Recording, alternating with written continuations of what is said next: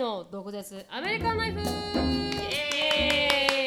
い今週も始まりました。しのぶとなりみの毒舌アメリカンライフ。はい、どんどんつぶやきから入っていきたいと思います。はい。私のつぶやきをですね、はい。あのまあす私とジェイコブが3年目付き合って、であの迎えるんですけどそれでご飯に行こうってなってるんですよ、でちょいつもよりかはもう少しファンシーなところに行こうってなっていて、でそれでまあ3年目だからお互いになんかギフトを交換しようかってなったわけです、でそれであのお何がいい？って聞いたら、ジェイコブはいつも買えないバーボンがいいって言ったんですよ、のであの通常だったらね20ドルぐらいのバーボンを買ってるんだけれども、ちょっと高めのバーボンが飲んでみたいって言うから、うん。じゃあ分かったと。で言って Total Wine に行ってきたんですよ。うん。でそしたら Total Wine に行っていろんなの探してきて、でジェイコブが欲しかったのは「フォー・ローゼズ」っていう、あのバーボンで、なんか私が見つけたのが結構レアなやつだったらしくて、ん。なんか少ないものしかないんだけれどもこの灯籠ワインっていうところが、ん。あのすごく気を使って選んだベアローっていうなんかわかんない入れるものがあるらしいんですよ。この場所で取ってきたものだから、通常よりも2倍の値段がしたんですよね、ん。だから82ドルぐらいだったんですよ。だから高いなって、いいいいバーボンですからね、でいいなと思ってそれを買おうと思って、でも一応あの、ケースに入ってるのとか高いんですよ。なんか大きいなんかあのショーウィンドウみたいなのがあって、うん。そこにはいろんななんか珍しい、あのバーボンとかスコッチとかが置いてあるんですけど、それをパーって見てて、パッて見たら一番下の列に山崎が置いてあったんですよ。お山崎さん。あ感動して山崎があると思って、山崎ってあの10年ものだったんですけど、10年ものの山崎って販売を停止してるんですよ。はい、売れすぎちゃったらしくてね。でで停止してて、うんそこにあったんだ。あったんですよ。それで130ドルぐらいで売ってたんですよ、高っ。でもそれは安い方なんですよ。日本だと2万2000円とか売られてるんですよ、へそうです。すごく値段がいい、あのリセールバリューのある、まあ、山崎がポンって置いてあって、あで1個しかありませんって書いてあって、あそうかどうしようとすごく迷って、で日本で見ても2万円以上超えるから、これを買ってもリセールとして売ったとしても利益は出ると。そうそこを考えるやっぱり。うん、これは投資かなって思ったんですよ。でそれで見ながらでもそれそこで15分ぐらい悩んで、結局はもうジェイコブの買わないといけないから買わなかったんですけど、後からなんかどんな味するんだろうな12年ものと思って、うん山崎。山崎。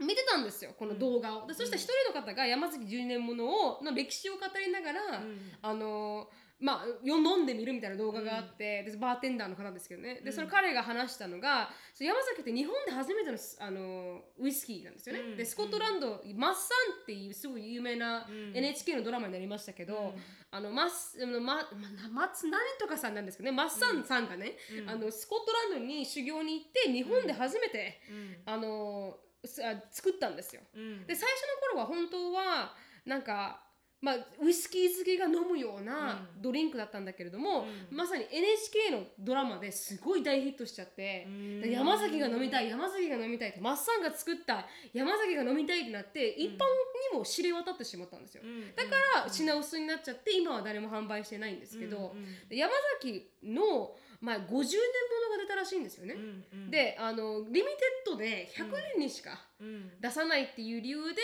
出したサントリーが出したあのものだったんですけど、それがあの多分ね、3000万で売り買いされたんですよ。も元値が多分300万で山崎あこのサントリーが出して多分 3000, 3000万ぐらいだったと思うんですけど3400万ぐらいで売り買いされたらしいんですよ。だから家買えるじゃないですか。うんでそれで2020年、うん8ヶ月前ですよね。あの山崎の55年ものが出たんですよ。うん。うん、でサントリーが300万で売ったんですそのい一、つのボトルを、でそれで100人にしかうん。選ばれなくて抽選だったんですよ、ですごい倍率の抽選で、まあ、勝ち取った人が1本もらうっていう形だったんですけど、それがあの上海かなんかのあのアルコールのオークションに出たんですよ、うんそしたら、はい、一番高いビットでもね、1200万ぐらいじゃないかって言われてたんですよ、うんうんうん。でも今まであの50年ものが3000万ぐらいで売れたから、もしかしたら上がるんじゃないかって言ってたのが、最初のビットで、あの6400万で売れたんですよ。だから55年ものが6000万で売れるってことは、だから抽選にやった人は300万で買って6000万で売ってるんですよね。でこの転売しないようにしてて、もし転売された方はこの今度の次のね、あのまあ、抽選には入れないんですよ。でもそれでも6000万で売れるんだったら、うん。買い買い。買いですよね、うん。でそれでまあ売れましたと、うん。で今度山崎が100年記念になるらしいんですよ、うん。山崎というかこのサントリーが何かが100年記念で、もしかしたら 100年ものが出るかもしれないってなってだからこれはもう抽選にこれは買うしかない。そうそうそう。これ買うしかないこれは買うしかないなってちょっと思ったっていう話です。それは完璧投資ですまあ、100年ものではないですけど、100年ものはまあありえないですけれども、うんあのまずウイスキーが出たのがそこまで長いわけではないので、うん歴史的にね、うん。だけどそんななんかあの、へうんえ、熱いうん熱いんですよ山崎すって。ごいね。うん。お金がある人はどこにでもあるんだねお金が。本当に本当に、だからよく6000万で買うなと思って。それは飲むために買うのかな？またそれでこうコレクションして売るのかな？だと思います。すごいな。だからでこの55年ものか50あ50年ものがヤフオクで1億で売られてたらしいんですよ。だからそんな感じ？そんな感じでこう人気が出てる。うん。すいません。あやった。うんうん。うんみたいです。すごい。はい。日本だとなかなか買えないっていう、すごい。うん、面白いですよね投資ですね。投資だと思います。投資ですね。なんか1個残ってたら買えばよかったかなってちょっと今後悔してるって感じです、うん戻ればいいのに。戻りましょうかね、うん。だから明日ぐらいに戻って、う 山崎12年ものをうん。買いに行こうかなすごいな。うん。それ結構レアで発見だったかもよ。そうなんです。よだから、うん、リミテッド1って書いてあったんで、うんだからびっくりしちゃって山崎だと思って、うんうんうんちょっとは心が揺らぎましたね、うん、っていう。買ったら見して。うん。あ見せます見せます、うん、どんなボトルか。はいはいはいはい。美しいですよボトルも、うんうんうん。箱入りだったんです。へえみんなやっぱアメリカの人も知ってるのかな？山崎っていうと。いやーなんかね金賞を取ったらしいんですよ。3回か4回ぐらい世界的なこのウイスキーのコン,、うん。コンテストで。うん。だから今すごい人気が出てるらしいんですけど、うんうんでもアメリカでは売られてないんじゃないか。アメリカではそこまで人気は多分ないのかもしれないですよね、うんやっぱアメリカってあのアメリカ産のバーボンが人気だったりとか、うん。やっぱ日本人日本の、まあ、ウイスキーってスコッチ寄りなんで、うん。やっぱスコッチが好きな人とバーボンが好きな人と結構違うらしくてジェイコブは別にスコッチは興味がないから、あのいいって言ってて、うん。あんまり山崎にも興味がないって言ってるんですけど、うん。だからだからあんまり人気がないのかアメリカでは。だから1個だけあるのか。なるほど。でも一個だけだからね。そうなんですよ、うん。だから、へー。うん。すごいね。はい。完璧にこれは投資ですわ。投資ですねって思いました、はい。へえそれが私のつぶやきでした。お酒の世界は全然わからないからうね、ん、私も分からなかったんですけどね。今回初めて山崎が55年ものは6400万で売られるのかって思いましたしね。えびっねくりだね、うんうんっとくものですわ山崎さんは、山崎さんは買っとくものです、うん。だからもし今12年ものずっとキープしたら、もうそのままキープ、そう。うん、20年ぐらいキープ。20年キープして、いつか1したら億になるリタイアメントになる自分の。そうそうそう。そう。そうですよね。って思いました。自分のリタイアメントになります。はい。そんな感じです。どうしようねそれをね。誰かがポンと開けてたらね。そうなんですよ。怖いな。ぶち切れるだろうね本当に本当に、うん。殺すだろうね。本当に本当にもう離婚だよそこ。離婚ですね。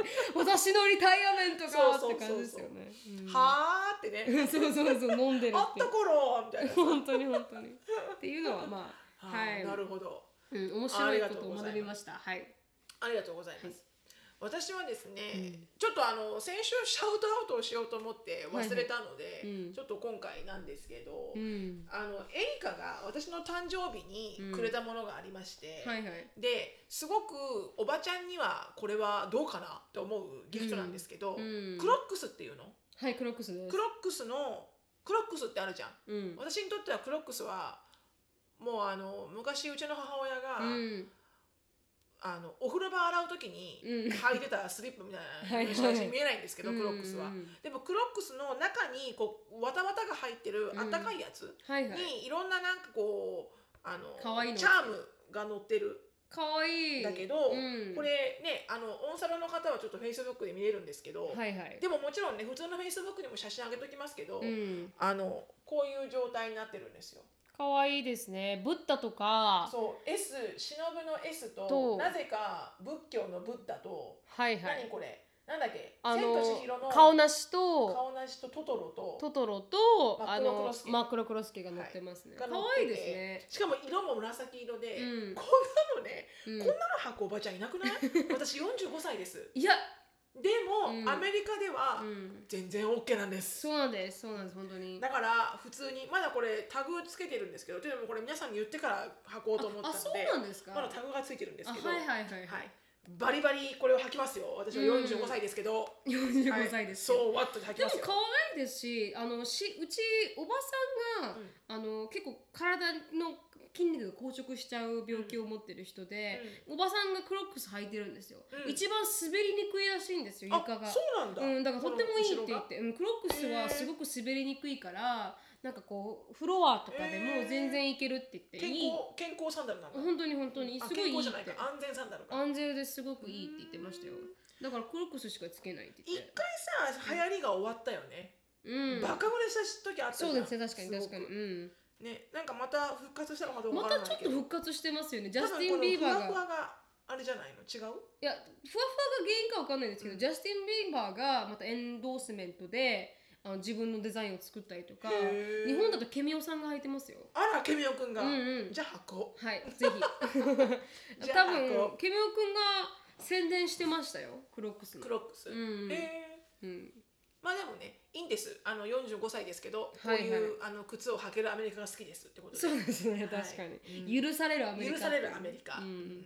でもう一個がまあ、はいはい。これちょっとシャウトアウトなんですけど、うん。もう一個が本当のつぶやきというかつぶやきなんですけど、はいはい。今日アンディと話してて、うん。で私最近忙しくてニュースを見てなかったんだけれども、あのなんとテキサスがはい。8割の人がボ,、ボートをしてボートをしてというか80ボートをした投票をしたってこと投票をした中のうん。8割が、うん。えーライセンスを保有しないで、うん。ハンドガンを持ち歩いてもいいっていう法律には法律にうん。8割の人が賛成を投票していると、えー投票投票した人の中の8割が賛成。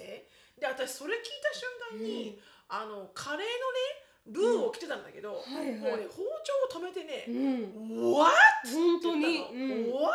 うん。ライセンスなしでうん。ハンドガンを持ち歩いていいだと、もうバカなんですよバカなの、うん。このステートは。と思って本当に。でも多分ねもっとたくさんディテールがあるはずなのよ、はいはい。たそんなただただ「いいよいいよみんな持って」って言うんじゃないと思うの、うん。だからもちろん何かあの全然ちゃんとしたディテールはうん。確認しないまいまま言ってるんだけど、はいはい。でもまあなんだろうなポイントだけ言うと、うん。要はライセンスを取らないでうん。みんなが銃を持っていいよっていう世の中になるかもしれないってことでしょ、したら私多分ね、ええもう出る、多分テキサス一番危ないところになるんじゃないですか、出ると思う私テキサスうん、うん。うんもうそんなの絶対嫌ですうわ私。怖いですね、だってちょっとその辺であれだよ。酔っ払いが喧嘩したらもうブーンだよきっと。本当に本当に。でもうち私たちあのー隣、ううんちらの目の前の人たちが酔っ払いの喧嘩で拳銃取り出して警察来てましたもん、だか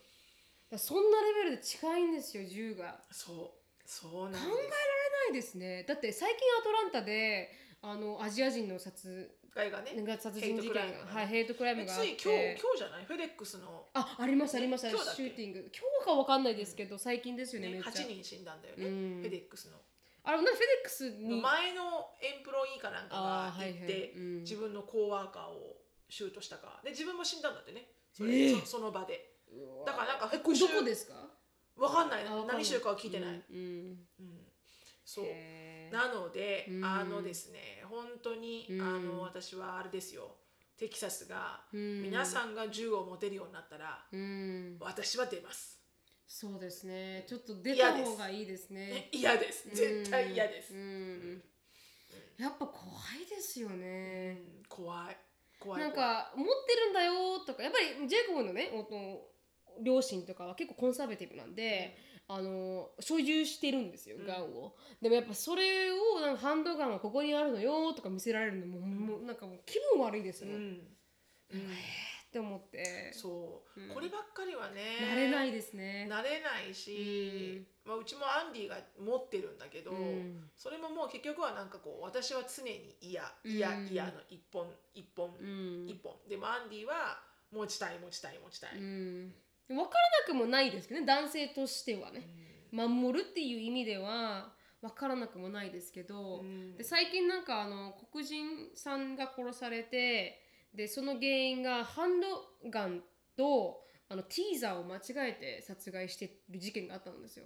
本当に最近ですよ。でなんかその映像残ってるんですよね、うん。この警察のこのさカメラで残ってて、うでなんかあの何この匂いのやつあるじゃないですか、か車にかける。あれが大きすぎたかなんかで違反だったらしくて。でそれ止められてでこの男の子は出てなぜか知らないんですけどこう手をこうやってね手錠でかけられそうになったんですよ、うん。でなんでそうなったかは正直何も書かれてなかったので何とも言えないんですけどもしかしたらライセンスプレートがエクスパイアしたかもしれない、でもそれでもなんで手錠をかけるのかわからないんですけど、かけられててそこから逃げようとした彼に女性の警察官がなんで逃げようとしたんだろうね。だからわかんない。それはあったんだろうねだから各やましいことがそしてあったのかわかんないんですよ。でもそれで逃げようとしたのを止めるためになんかこうティーザーティーザーティーザーっていう音が残ってるんですよ、うん。でそしたらバーンって打った音も残っててあー「Oh shoot! I shot him!」って言ったんですよ。残ってる。その映像が。だからそれを間違えてやってしまったとか,、うん。なんか20年も働いてるのになぜガンとティーザーを間違えるんだっていう。テンパっちゃったのかな。わかんないんですよ、うん。でそれでもずっと持ってるんですよみんな。だかうんらもう本当にねガンがあるだけでもうね。うんそなんかこう失わなくてうよかっインスタントた、キラーなので、うん、命を失っちゃったりしますからね、それがねナイフとかならね、うん、別に刺しても、そうまあなんです、場所がわ、まね、間違わなければ、まあまあ死なないじゃない、うん痛いけど、うん。もう本当に銃だけはね、うんあのー即座にねその人のことをすごくミニマムななんかちょっとしたフリックフィンガーで人を殺せてしまうのうで、んうん、すごく嫌だね。でもしょうがないよね。そういうところにいるんだなっていうのは思うけど。テキサスは危ないですね。危ないね。危なくなりますね。なりますねだね多分。うん。みんなが持つっていうのは、うん。はいそうですかっていうふうには言えないね。思えないしね。ねううん。んまあそんなちょっと悩ましいニュースを聞きましたっていう、うん。もうちょっと詳細を調べないといけないけど、ね、確かに確かに。私もちょっと調べてみたいと思います、はい。はい。ではあの次のコーナーに行きたいと思います。はい。この番組はケンブリーさんによって提供していただきました。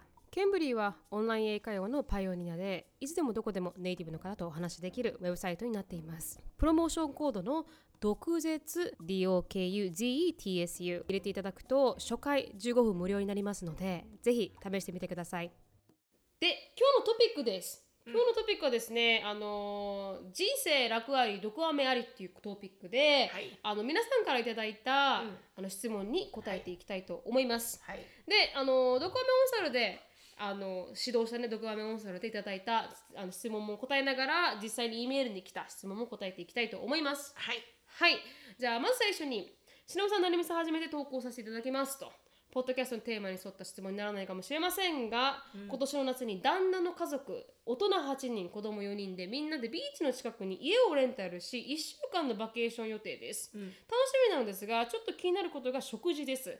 私と旦那と私たちの子供はほぼ食アレルギーや好き嫌いはなくて問題はないのですが旦那の母はベジタリアン、うん。卵は OK、うん。プラスいくつかアンダーラインヘルスコンディションをお持ちのため、さらにいろいろ限られて義理姉は乳製品アレルギー、あ旦那の兄は卵シーフードひき肉野菜嫌い。でもディープフライは OK 義理 姉妹の旦那は野菜嫌いプラスいろんな料理の食わず嫌い。わーお1週間毎日レストランからテイクアウトしたら高額になるのでテイクアウトは数日にし、残りの日数は作る予定です。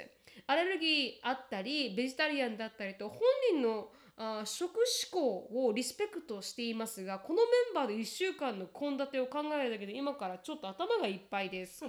はい、今まで同じメンバーでクリスマスや感謝祭家族内での誕生日会はしてきてそのために一緒に食事をしてきますが、ホリデー誕生日会プラス1日だけということで、うん。メニューが豊富だったり、うん。テイクアウトなどでそれぞれ個人が食べたいものがあったとあまり不便せずにしてきましたが、うん。今回は1週間ずっと一緒と。うん。日本にいた時はアレルギーや単なる好き嫌い以外私の周りにそこまでストイックな方がいなくてここまで考えたことがなかったのでちょっと困っていますと、うん。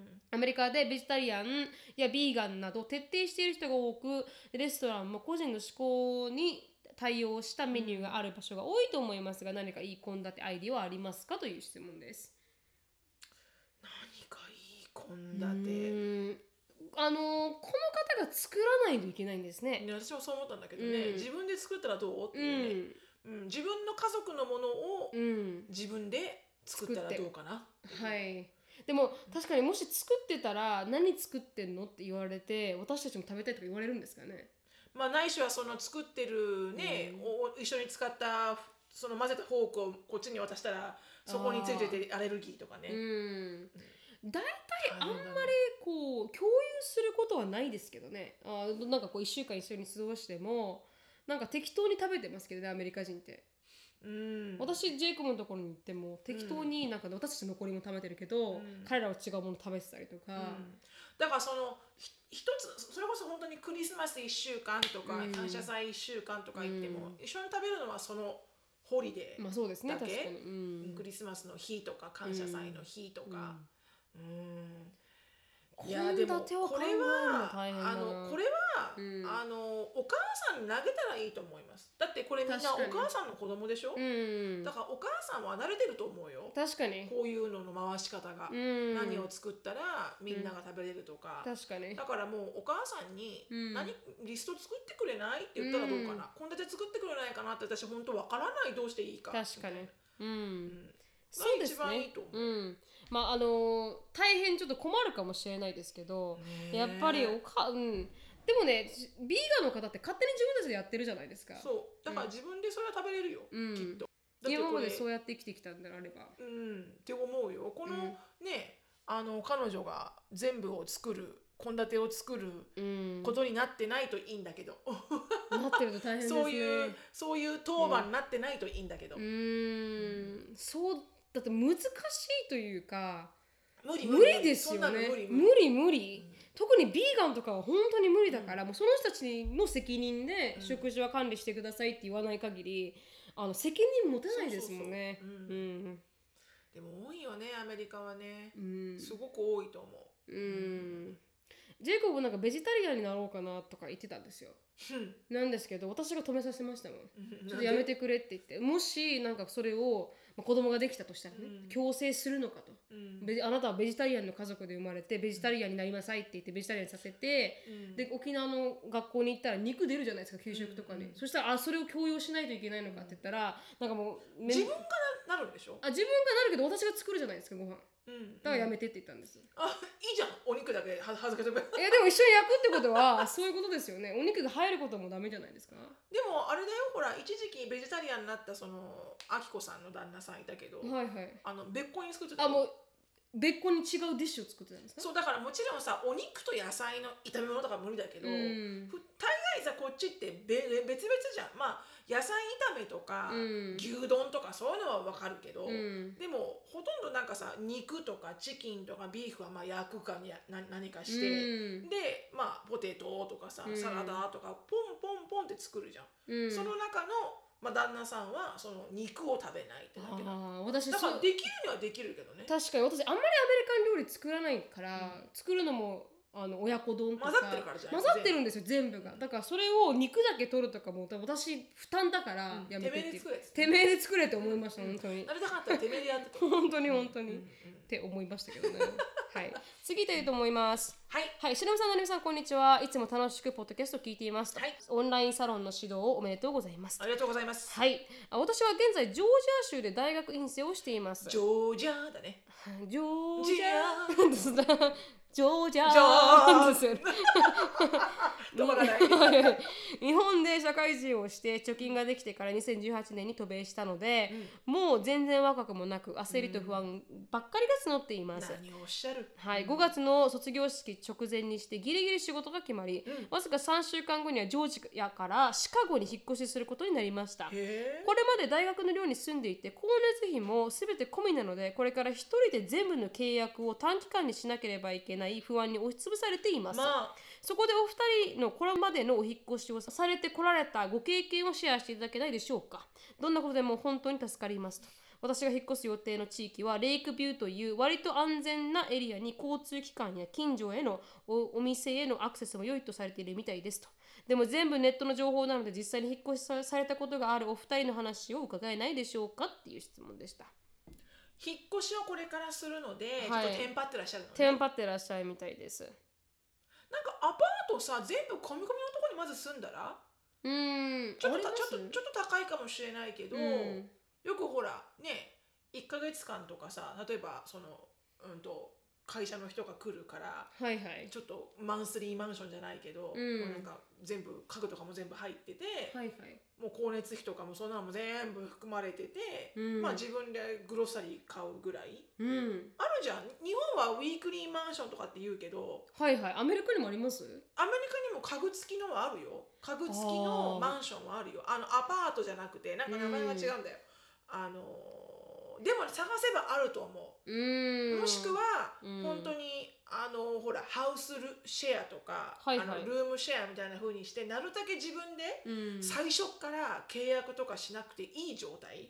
はいはいではい。3ヶ月間ぐらい、あそうですね、まあ、せめて1住んでみて。ヶ月。うんちょっとテストワールみたいな感じで。ね、うん、そうそうそう。それがが一番いいと思う私。だ確かに。から少しお金かかるかもしれないけど、うん。マンスリーで借りれる、うん。そういうウィークリーマンション的なものを探すとかそうですね。あとはそのちょっと安いエアビーを探すとか。うーん。マンスリーでね。全部だから本当に自分でサインアップしなくていいように、うん。でその1か月間の間でうん。いろいろねその地元の、地元を探していけば、うん。もっとあこっちの地域の方がいいのかとか、確かに、うん。うん、ありますもんね。少し違う地域だと結構危ないとかありますもんね、うん。アメリカは、うん。一個道をそれてこっち側は危ないけどこっち側は危なくないとかね。で意外にね住んでみたらさその通勤するとこまでに、あこっちじゃなくてこっちの方が、うんうん。道路がね行きやすいわとか、はいはい。あるからさ、うん。やっぱ行かないまんま半年間とかの契約とかはしない方がいいと思うよ私。確かに。私も今までずっとルームシェアで来てて、うん。で一人で住む時は学校の近くにあったうん全部ついてた寮に入ったんですよ、うんそれであのユニバーシティ・ネバダ・ラスベガスの近くにある寮で、うん。そこに4ヶ月うん。住んだんですけど、そこには本当に光熱費も全部入ってて、うん。でルームシェアでそこって学校のの契約ではほぼなくて、うん。でも学生がいっぱい住んでるとこだったんで、うん。結構楽だったんですよ。うん。うん、入るのも楽だったし、うんな契約をしなくてもよかったしっていう形で、だからそこでもできますしね、いい学校の近くがあるんだったら、うん。そういうところでももしかしたら、うん。で友達は友達であの大学院に行った時はもう院生とシェアしたりとか、多いですけどアメリカ人でも、うん。新しいところに行くと人はうん。シェアしたりとか、でこれはねシカゴのどこって言った？シカゴのあのレイクビュー。レイクビューっていうところらしいです、レイクビューにはい。行かれる方らしいんですが、はい。何かその付近にないしはレイクビューに住んでいらっしゃる方がもしいらっしゃったら、うん、何かアドバイス等々あれば、うん。ぜひぜひなるみちゃんの E メールアドレスまでよろしくお願いします。はい、ちなみにね彼女がちょっと突き出してるんですけど日本に住んでいた時は家賃の上限はもちろんのこと自分の好みの問題ですがストーブが2つあること日当たりがいいことなどそんなものはなくても十分生きていけると今になっては思っていますと、そういうしょうもないことを希望してしまっていました。と、そうだよね、はい。こだわりがあるからね。うん。うんうん。でも私思うんですけどやっぱ1000ドル以下のところは多分良くないと思いますあそう。1000ドルあまあ1000ドルうん。ちょっと女性一人で住むんだったらあのうちらのところ別に悪くないんですけど、うん。やっぱりガンのこのシューティングとかのうん。インシデントとか多かったりとか、一回一個下の人にパッケージ盗まれたりとか、結構いろいろあったんで、うん。安すぎても良くないのかなって私は思いました。安すぎるかな？いや安くないんで安1000ドルなんて安くないですよ、うん。だけどだけど、あの、うんなるほどね。でも私あれだよ。あでもなそんなのな20年前だからな。インフラが違う。そうなんですよ、うん。インフラが違うよ。最初に住んだアパート、ん。2ベッドルームで、うん。確か680とかだったよ。安かったですよ。テキサス安かったですようねん、でも超ゲト。うん、だからそうなんですよ。でもまあまああの旦那がいたからね。そうですそうです。一人だけど、うん。女性一人だと、うん、一ちょっとちょっときついかなって思っても安全なところを選ぶべきだなと思いますね。うんはい、じゃあ次行きたいと思います。はい。ななみさん、しのぶさん、はじめまして、まあ、YouTube を見てきっかけでポッドキャストも聞き始めましたと。ほポッドキャストへの質問なんですが、私は今、イギリス人の彼氏と付き合って3年、同棲して1年で、あ来年の夏に結婚しようかと2人で話しています、彼のことは大好きですし結婚したいと思っていますが彼はフルタイムで働いていて大学の勉強までして忙しく余裕がありません、なので私が家事を全部している上に彼のメンタルの面のサポートもしていて正直私にも仕事や悩みもあるので疲れてきました、その結果もっと年上で余裕のある男友達しかも弁護士と付き合ったらどうなるんだろうというような妄想をするようになってしまい、罪悪感を抱えています。実際その人と付き合うことは絶対ないですし結婚するなら彼しかないと思っているのにそういう妄想をしている自分が嫌になります、お二人はもし他の人と付き合ったらというようなことを考えてしまうことはありますか、またこの邪念を払うためにはどうしたらいいと思いますか？という質問です。もう若い。もう若いの一言。若いの一言、はいはい。もう私なんてもうあの、あれですよ。多分10分に1回は妄想してますよ。うん、何最後誰かに妄想してましたよね？前もね。ああのあれですよね。あのまた開かないといけなかったこのドクターにはえ？妄想したんですもんね。また下の毛を剃るけど剃ったけど脇を剃るの忘れたってああそうそうあのドクターには妄想しましたドクター。妄想しました。はいはいはい。はい ずっと妄想しました。毎回行くたびに行くたびに。はい。もうそんなんもうねあれですよあの、うん。うんもう素直なの。うん。いいんです別に妄想。邪念はある、うん。邪念はあるし、うん。妄想全然大丈夫ですよ、うん。ただそれが実際に行動に起こしたら確かに。ねちょっとべちょっとディソーダー入ってま確かにすよ確かに。でも、うん。あらーってなりますよ絶対、こんな人だったらどうなのかなーとか。そうですよね。確かにず常にありますよね、うん。あるある。常にある、うん。それこそ私なんて日本人だったらどうだったのかなとか。ね。ブラジル人ならこうだったのかとか、ううん。んだから常にあの妄想してますよだから大丈夫です、大丈夫ですね、うん。あの煩悩は消えないですからね、はい。あのそれが消え始めたらもうブッダになったと思煩って。悩は消えません、はい、煩悩は消えないと思いますわ、煩悩は絶対消えません、ん。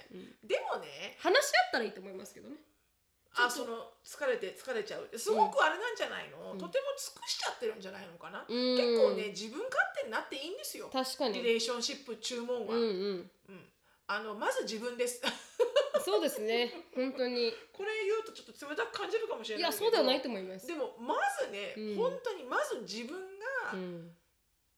なんていうの？自分がハッピーでいることをうん。先にしないと、うん。誰のテイクケアもできないと思う本当にその通りです。本当に、うん。私もそれは前のリレーションシップで学びました、ね。うん、自分がやっぱり苦しいと、なんか心狭くなって相手に当たっちゃうんですよ。そうそうそうそうだからちゃんと自分を先にハッピーにしないとそうそうそうそう、うん、リレーションシップでうまくいかないなって思ったんで、しのさんの言うことは正しいと思います。ね、だからもう自分で女子会なり、うんちょっと今日はねお友達とご飯食べに行くとか、うん本当に自分が楽しめる時間を作った上ではい。さあうん、彼の話を聞こうか っていうふううんにした方が、確かに。うん、いいと思うん、でもしそれはすごくきついんだったらちょっと話してもいいと思いますけどねう。。うんあのちょっと自分も大変だから聞いてほしいとか、なんかこう家事は自分だけ一生懸命やってるから、あのちょっとでも手伝ってほしいとか、やっぱ言ってこう変えていかないと。そうだね、うん。基本 me me me だからね、はい。アンディも me me me だよ。そうなんですよ。ジェゴも me me me ですから。常に me me me だよ、うん。で私が少し何かこうでこうで疲れたとか言っても、ううん大変だね。お前聞いてるか？聞いてるか？てめえは聞いとんのか、うん。で私が JAL だから、うん。そうだよね、うん。そういえばさ明日はさ雪が降るんだって。とかって言うと、うん。アンディが「うーん。絶対聞いてない やっぱり聞いて聞いてないですこいつは」でもそんなもんなんです、そうなもんですね。そんなもんうん、確かに。だから大丈夫です。そう煩悩が消えたと、時には、うん、ブッダになってると思ってください。本当ですね、はい。じゃあ次行きたいと思います。しのさん、なりみさん、はじめまして。いつも楽しく会長しております。ポンサクですと。はい27歳女性ですね。あ突然ですが、お二人、皆様に喝を入れていただきたくメールしました。私は5年付き合っていた彼がいたのですが数年前飲み会の帰り派遣で働いていた時の職場の先輩と、まあ、ことを起こしてしまったと。はい、当時同棲していたのですが元彼は自営業で外国人相手の仕事をしていてなかなか家に帰ってこない人でした。私はそれを理解していたし全然普通のことだとあ思っていたんですが、まあ、今思い返すとやってしまったことに対してね、私は友達に寂しい浮気をしちゃおうかなって言って、あの浮気してしまったと。なるほど。はい、5年目のある日飲み会終わりで先輩彼女持ちと私の家でことを起こしてしまいましたその後私が彼に正直に話をして彼がどう言おうが最低なことをした私は別れる決意を述べお別れしました、現在その先輩と結婚して2歳近くの子供もいます、私のしたことは許されるべきじゃないと重々承知の上ですが今は幸せです、ですがこれから先浮気してしまったひ人を傷つけてしまったという事実は変わらないので、自分はこんなに楽しく笑って過ごしていいのだろうかと、最近とても申し訳ない気持ちで過ごしています、彼には現在パートナーがいるみたいです。彼も幸せに過ごしていると思いますが傷つけられた気持ちを消えずに過ごしていくことになるのではないかと自分がやったくせにはぁと悩んでいますとカツを入れてください。ということでした。うーんそんなに罪悪感を感じることはないと思うんだけどな、うーんあんまり自分が思ってるほどその人は考えてないって私は思うんですよ。うんあの傷ついてるとかって思ってると思うかもしれない。それはね、あ正直傷ついたと思いますよ。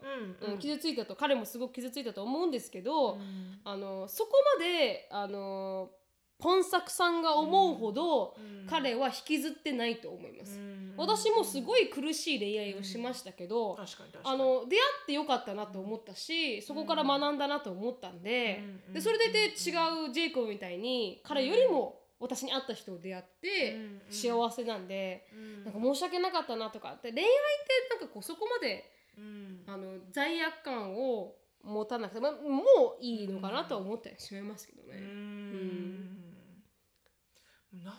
にしかならないからね、うん。もう人間の関係はね。うん。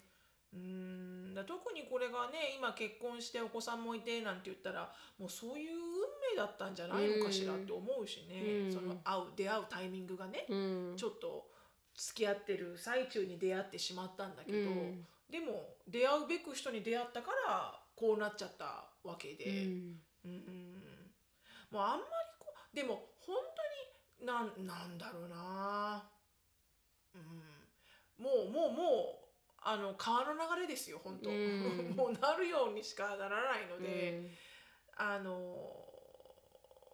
こなんでしょうね、うん。こう罪悪感を感じる気持ちはとってもわかる。うん。でも罪悪感を感じながら自分はこれから生きなきゃいけないんだろうなとか、うん。それがなんかこうある意味懺うん悔とかっていうのはちょっと違う気がする。うんうんそこまで背負わなくてもうんいいかなって思いますよね。うん思いますよ。うんきっとね、あの皆さんもうんそれが別れたことで、うんそれぞれに運命の人に多分出会ってますから。本当に。うん。本当にきっと。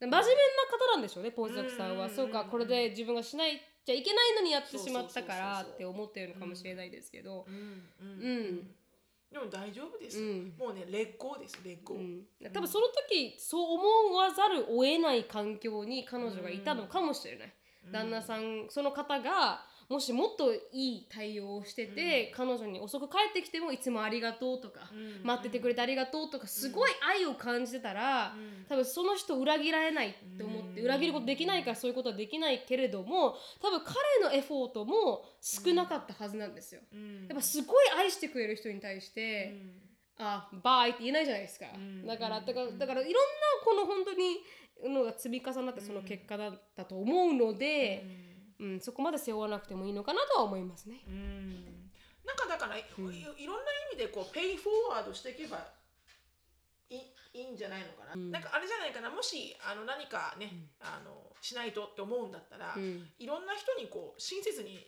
し続ければうん。いいんじゃないかな。うん。うん。その通りですね。うん。はい。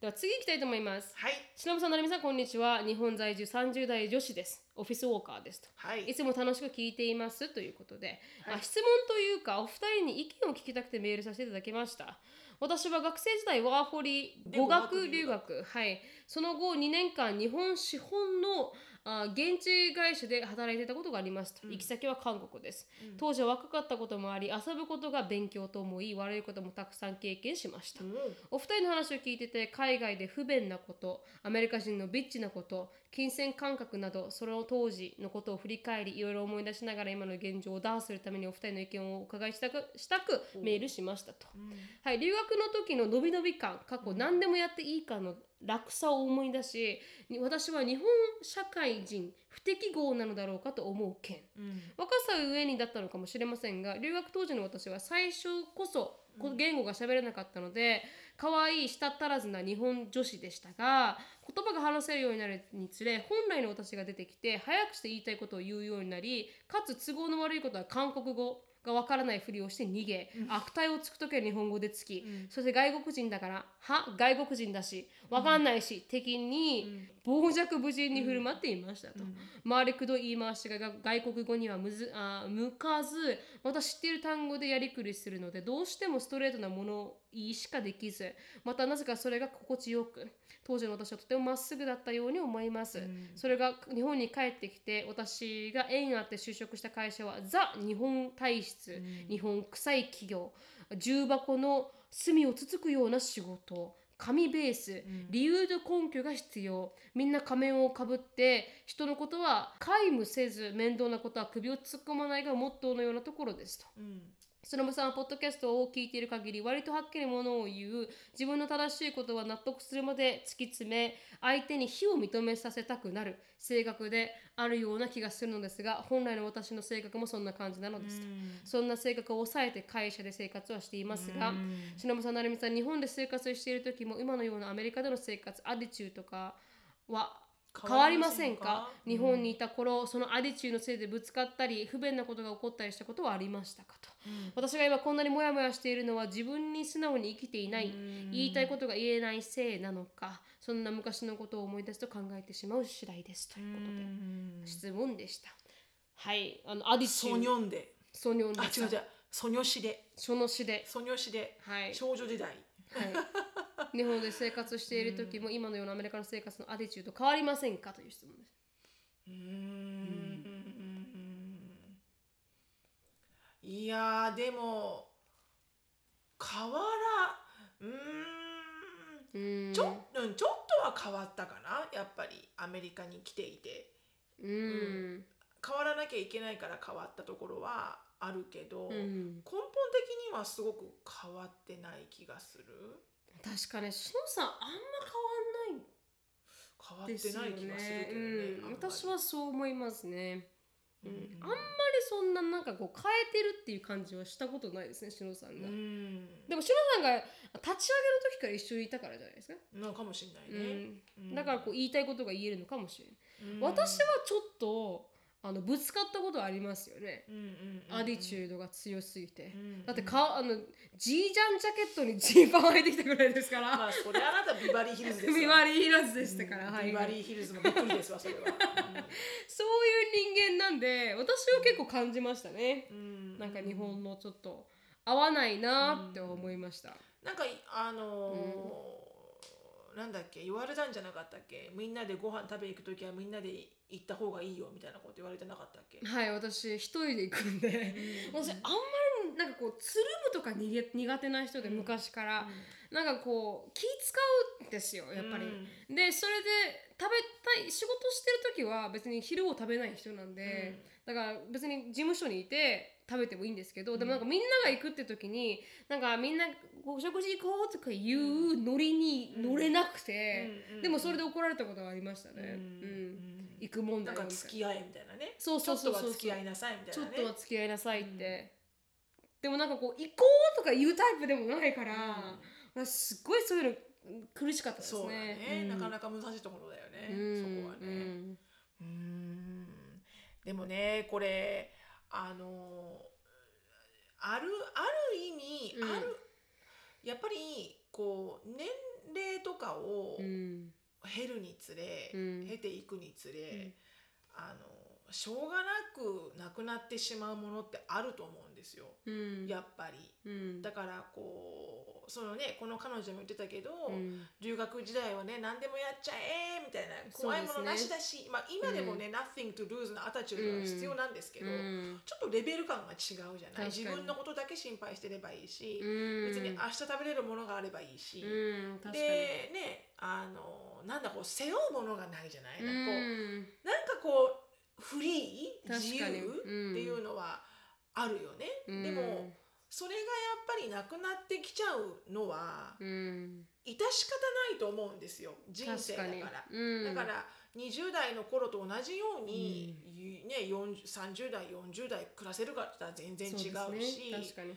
だからこのなんかななんかねうまく言葉にできないけど、うん。多分その年代年代の、うんそれなりのメンタリティって多分あると思うんですよね。うんでそれが自然についていくんだと思うんですよ。うん。だからきっとまだこの彼女はうん。その狭間ぐらいにいるんじゃないかなってうん。思います。だからうん。20代なら20代、うん。30代は30代、うん。40代は40代っていうなんかねメンタリティがあるような気がします。うん。だからなんか私30代の時にうん。40代になったらもうこんなんでこんなんでなんかどうしようやだとか思うこともあったけど、うん。やっぱり30代にうん。なんだろうな30代にあったことはい。が40代ではないけれども、うん。反対に40代だからこそ、うん。こうあの楽しめる部分とかもあって、うん。だから本当にね申し訳ないうまく言えなくて、うん。でもこう昔を懐かしんでうん。戻りたいな、あの時は楽しかったなって今だって私ね普通に825で企業で働いてますけど、はいそんな出せませんよアタチュードなんて、うん。そんなにね、うん。あはいそうですってはいはいって言って、うん。降ってくる仕事をうんとりあえずやる、うん。まあ間違ってるなこの仕事は、うん。なんかすげえ合理的じゃねえなと思っても、とりあえずもう割り切って、はい。もうこれはペイチェックペイチェックみたいな感じで割り切ってうん。お仕事をして、はい終わりっていう、はい。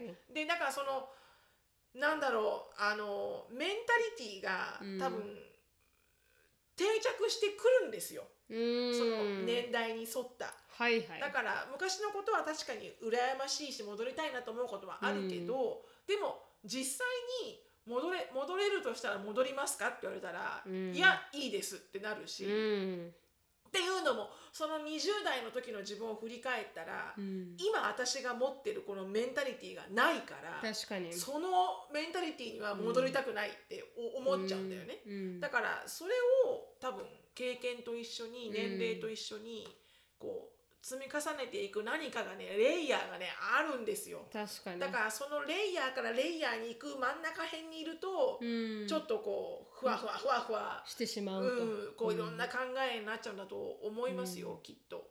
うん。でもしその環境に満足してないんだったら何かサイドビジネスとか始めたらいいなと思いますけどね、うん。自分が好きなことを自分が自分らしくいられるようなことをちょっとサイドで始めて、でそれでこうグラフィックデザインでも何でも転がし始めておいて、でいつか一生いなくていいじゃないですかその会社に。うん。だったらサイドビジネスだけこうあの一緒に同時進行させておいて時間があるんだったら、うん。でそのままそれをこう大きくさせていつかはここをもうやめてやるっていういもう勢いでやめて自分のサイドビジネスの一本にするとか、うん。なんかこう、うん。多分生ぬるくなってきてしまっているところもあるのかもしれないし、だからでしのさんが言ったみたいにこのふわふわで、うん。あの踏ん切りつけられてないところもあるかもしれないから、それは本当にあの精神を鍛えながらちょっとサイドビジネスやってみるとか、うん。自分の気持ちが出せるようなものを作ってみるとか、うん。歌を歌うとか、うんやってちょっと発散していかないといけないのかなとは思いますけどね。うん。うん。うんうんうんそうだね、うん。何でもね自分のコントロールですから。そうなんですものは。考えようだし、うん、あのどうにでも自分でサイコロは振れますので、本当にその通りです。うん。ということで次行きたいと思います。はい。はい、ペンネームおむすびと申します。はい。ポッドキャストいつも拝聴しておりますと。千あ1140回。1000回までいったかい すごいなこりゃ。134回のポッドキャストで幻の第1話を再現されていたのを聞いてもう一度第2話から聞いています。と ののびしろさんから、はい。うんありがとうございます。はい、あで前置きはさておきと私は結婚して1年間妻と住んだ後に訳あって妻が海外へ私は日本で生活をしております。予定では2020年の秋には一緒に住むように計画していたのですがコロナの影響で未だに一緒に住むことができていません。ちなみに本日あ結婚3周年結婚まあ3周年です。おめでとうございます。そこで結婚生活について質問があります。はい私は妻の前で一度もおならをしたことがありません。というのも以前妻が人の前でおならをするなんてありえないよねと言っていたのを耳にして以来我慢しています。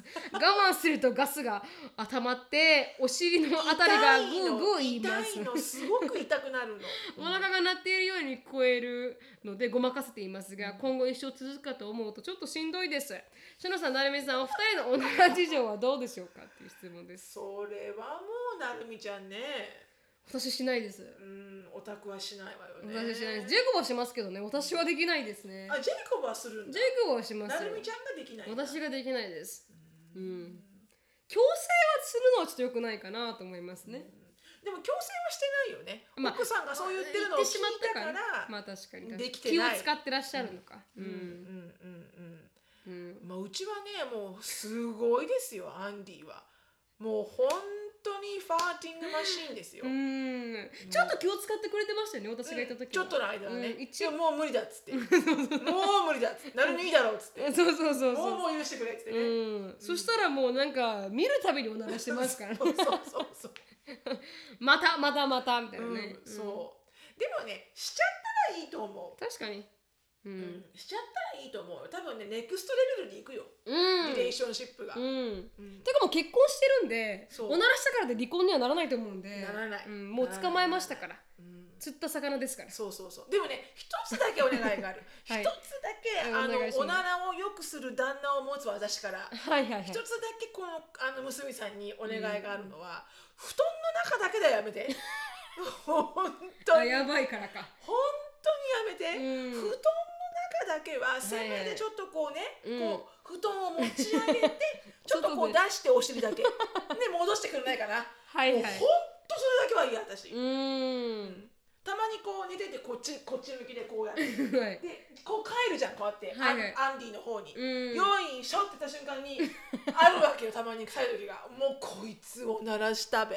みたいなもう最悪やもうほんとその時だけはね、もうハリセンボンでバチンってあのねあの大きいやつね。今まではねちゃんとアンディはちゃんと、うん。そのカバーの中ではしなしなかったはいはい。でもいつぞやかもうそのうん。ラストフィールドさえも、もうバリアが解けてしまって もう関係ないみたいなさすがにそれだけはどうしてもねダメですわ。かううん。ん。だからあのおむすびさんそれだけはよろしくお願いします、うんそれだけしなきゃしないというルールのもと、はい。おならは自由にしてあとはどうぞ。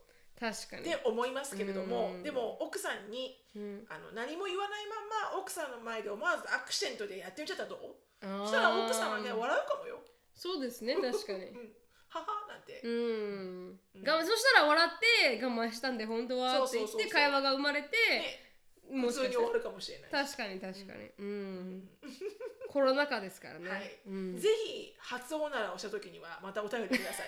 こうなりましたよっていう。どういう展開になるんだろう。どうしよう奥さんめちゃめちゃ切れたら。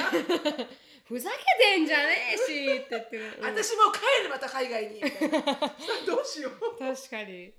結婚っていう結びがなくなる瞬間ですね、うんうんうんはい。じゃあ次行きたいと思います。はい。なるみさん、しのぶさん、こんにちは。あのー今回初めてメールさせていただきますということでほ最近なるみさんとしのぶさんはポジティブという話があったのですが、私は逆にネガティブですかっこ笑い。ほ褒められるのが苦手で職場で褒められると変なプレッシャーを感じてしまったり恋愛関係でも過去に2人のとの交際経験があるんですが全て浮気をされ破局。最近いい感じになっていた彼とは約5ヶ月デーティングを続け、毎週会っていたのにいきなり会うことを拒まれるようになり話を聞いたらそんな関係になるつもりはもともとないからと言われ、えー会わなくなりました。最悪だな。デートしてたんだよね、うんはい、でそういう経験から私が楽しい人間じゃないからとか、今まで裏消されたのも私が原因なんじゃないかと過去を掘り返してマイナスに考えてしまいます、でもそんなの嫌なんです。ネガティブ思考でいても周りにハッピーにできるわけじゃないし何より自分自身がハッピーではありません。頭で分かっているし変わる努力はしているんですがもともとがネガティブなのでとても苦労してしまいます。なるみさん、しなみさん、私変わりたいです。変わりたい。ポジティブになるようにカツを入れてくれないでしょうか泣きということですね。カツはどう入れたらいいんだろうポジティブになるようなカツ。カツをどう入れたらいいのかしらうーん。うんでもこうやってメッセージくれるだけで一歩じゃないですか？そうね今まで書けなかったからね、はい。でもこのポッドキャストずっと聞いてたらポジティブになれますよ。あのね、ある意味ね、あの、うんどっかの電車緩みます。緩みます緩みます。うんうんうんうん。あこんなんでも生きていけるんだなと思えば人間ポジティブになれますよね。そうですよ。うん。なんでなんだろうな、多分気にしちゃってるんだろうな、すごく、すごく気にしちゃってるんだと思うよ。うん。うん。でも私気持ちわかります。この気にしいなところ。褒められるのが苦手で職場で褒められて変なプレッシャーを感じてしまって私結構人前で褒められるのすっげえ苦手なんですよ。う、ん。あんまり日本人でそれ得意な人ってあんまりいないかもね。うん、アメリカ人へへーとかありますけどね。ううん。ん、あんまりこう日本人だと、いやいやいやいやいやなっちゃうね。もう、もうそんないいです、いいです。やめてくださいみたいな、ううんんいやでもな、でもどうなんだろうな。ポジティブになるポジティブになるうんには、うん。ポジティブになるにはやっぱこうポジティブになるようなうん。影響を自分に与えればいいと思うよ。そういう映画を見るとかそういう何かこううんポジティブになるような本を読むとか。確かになんかこう自分自身にこの一日一句のうん日めくりカレンダーポジティブ版とかあそういうしのさん持ってますもんね。あありますよ。トイレすよトイレに、うん。はい。いつもよよ読んでますよそうですね。そんな自分でいいとか。そうそうそうそう。みんな変わっていいとかね。そうそうそう自己肯定感上げてくるなこれそうそうそう。そうそうあなたが上げてくれてよかったとかね、うんそうそう。生きてるだけで儲けもんみたいなの書かれてる本当に。そういうのね結構ね、毎ますからね朝、うん。朝おトイレ必ず行くじゃない、うん。そういう時にこうやって読んで声に出して読むだけでも違うよ、確かにうんうんやっぱりでもなんかポジティブになるためになんか書いてる人もいますよね。朝のなんか5 minute journal みたいな感じでなんか今日グレイトフォーなことうん。感謝してること今日はなんか声がすごくよく出て嬉しいありがとうみたいなことをうんなんか書いて毎朝やる人がいるみたいですからそんなのももしかしたらいいのかもしれないですけどね。私もそう思うな。何かほら、今までと何か違うことをしないとうん。変わらないじゃん、うん。だからね思ってるだけでも変わりたいな、変わりたいなってずーっと思ってきたんだったら、うん。思ってるだけじゃもう何も変わらない確かに。何か変えないとアクションを、うん。だからもう明日から私は赤いヒールしか履きませんとか、うん。何でもいいの、はいはい。なんかそういう感じ、はいはいはい。このこのイヤリングをつけた日から私は全く違いますとか、はいはいはい。そういうなんかこのね、うん。なんだろうな。演歌好きみみたいな。う。ん。うん、うん。そういうのって結構気合入るよ、うん。自分に。なんかちょっとなんか落ち込みそうだなって思った時に、うん。そのイヤリングを見るとか、はいはい。やいやいやみたいな、うん。変わるって私決めたしみたいな。だか確かに。うん。らなんかこう自分だよね多分ね。自分とのバトルだよね、本当ね、うん。周りがっていうよりかは、うん。本当自分とのバトルなので自分に負けない、でも私ジェイコブはめちゃくちゃネガティブじゃないですか治ってきたけどね。なおてか私が直したんですよ、だからそういう人と付き合うのもいいですよ。あ極力すっげえポジティブな人と付き合うと、うん、本当にちょっとでもネガティブなこと言ったら私がなんかあのもう飛べますからね。パシッてね、うん。なんかそんなんでこれバーンってなんかイライラしてパーンってやったら本当にもう机が悪いんか言いますから。あ そうそうそう。机がお前に何をしたんだって。いう机はそこにいてお前をサポートしてただろうって。本当だよ、うん。申し訳ないだろ。そう机に謝れ ジェイコに言ったらごめん机とか言うんですよ。I'm sorry table とか言ってるんですよ。そういう人に会うと本当に治りますからね、確かにで確かに。私も多分ねすっげえあの育児なしで、うじうじ系タイプの人間なんですよ、うん。なんだけどあのお父さんが強かったから。ね。そうそうそう毎回だから変わりましたんで、ん。もしかしたら誰かすげえポジティブな人を周りに置いたらうん。あれかもしれないですね。ね。それはあると思う、うん。すっごく影響はとっても強いと思う、うん。でポジティブな人をどうやって探せばいいのかってわからないけれども、だからいないんだったらポジティブな人の本を読む、最初は YouTube を見るとか、うん。何かこう、うん。自分にこう、ねうん。影響を与えるよううんにしたら、もう気の持ちようみたいよ、本当に。うん、ね。昨日もちようですね、うん本当に、うん本当本当。あとはポッドキャストを聞く、ポッドキャストをね、うん。あの5倍速で一気に聞いたらねか変わるよ、うんまあ、あのおまじないようになってくる。おまじないようにだけおま5じ倍速だけどもう全然5倍速も寝る時もそう。寝る時に5倍速。朝起きたらね変ななってるきっとあ朝洗脳するんだ、はいはいはいアタチュードがね変ななってるきっと、うんうん。確かに。大事だと思いますよ。このポジティブな人に囲まれると本当にかねねなんかの、うん、何かのきっかけだと思う、うん。何かきっかけがあれば、うん。絶対変われるし、うんでも変にね変わらなきゃいけないって思うこともない。と思う確かに確かに、うん。うん。だからきっと変わらなきゃいけないって言ってるのは自分だけで、うん。誰も周りから、うん。あなた変わらなきゃダメよって言われてるわけじゃないんだから変わらなくてもいい、いいうん。うん。だから多分戦いは自分だと思うよ、うん。自分が自分にすごくこうバトルしてるだけだとうん。思うので、まずは自分が自分を大好きになってあげないと。自分が自分のナンバーワンビッグファンじゃないと、うん。はい。だって私あのすげえ3年付き合った人と別れた時にあんたは私よりもなんか素晴らしい女性なんて会えないんだからねって思いましたもん。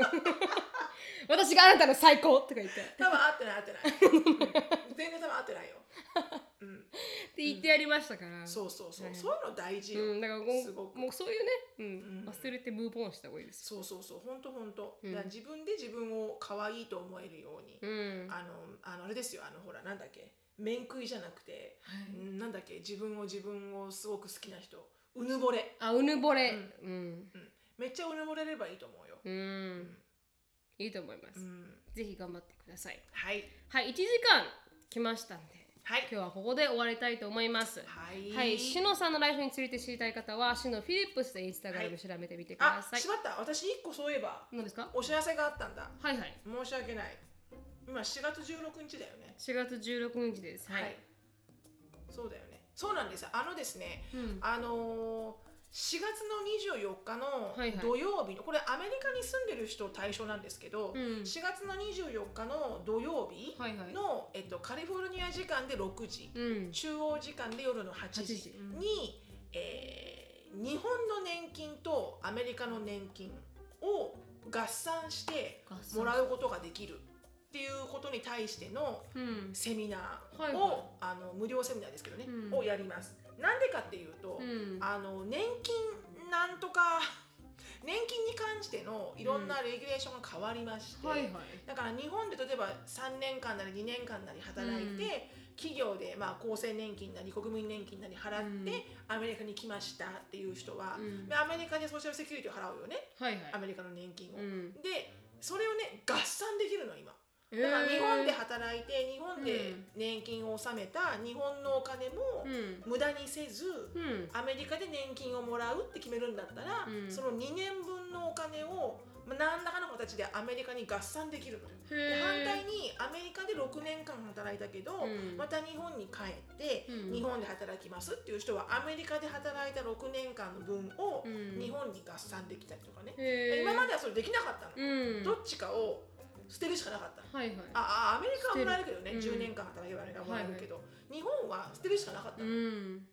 でもそれがやっぱりここまでグローバル化が進んで、はいはい皆さんがクロスボーダーになるなることになって、うんだからこうクロスボーダーの人たちのためにいろんなことが変わってきたと、うん。でそれを詳しく知ってらっしゃるあの米国の公認会計士のうん。あの藤本先生っていう方が、はいはいもうすっげえいい人で、うん。ものすごいあのキャリアを持ってらっしゃるんだけど、はいはい慶応出てハーバード出て MBA 持ってて公認会計士でみたいな。うん。でその方とご縁があって、はいはい。本来なら多分すごく有料だと思うんですよ。うん。でも彼が無料で一緒にセミナーやってることになったので、えっと4月の24日の24日のえー土曜日うん。の、えーカリフォルニア時間は6時か24ら日の土曜日。24日の4月の24の土曜日ですね。はい、であのなので何度も言いますがこれアメリカに住んでいる、えー方が対象になりますが、はい、でそれをあの私あの Facebook の方で、うん。えー、とイベントのリンクを貼っておきますので、はい興味ある方はぜひぜひこの機会を逃さず、はい。はい、ご参加くださいね。はい。はい、お願いします。はい、はい、ではあのーポッドキャストのオンラインサロンもやってます。はい。はい、あのー今続々といろんな方がおしゃべりそうですね。入ってきてくれていて、本当にありがとうございます、うん、すごく盛り上がってて、今回のこの収録もライブで話していて、で日月曜日の前に聞けるっていうね。そうですね。それで結構あのワクワクするなと思うのはずなので、はず。はず。そうあの自信はない。自信はないですがはずです。はい。なのでぜひあの興味がある方は参加してみてください。はい。はい。では終わります。Thank you so much for listening. I hope you're having a wonderful day. Please follow us on the podcast. We will see you in our next podcast. Bye. Bye. bye.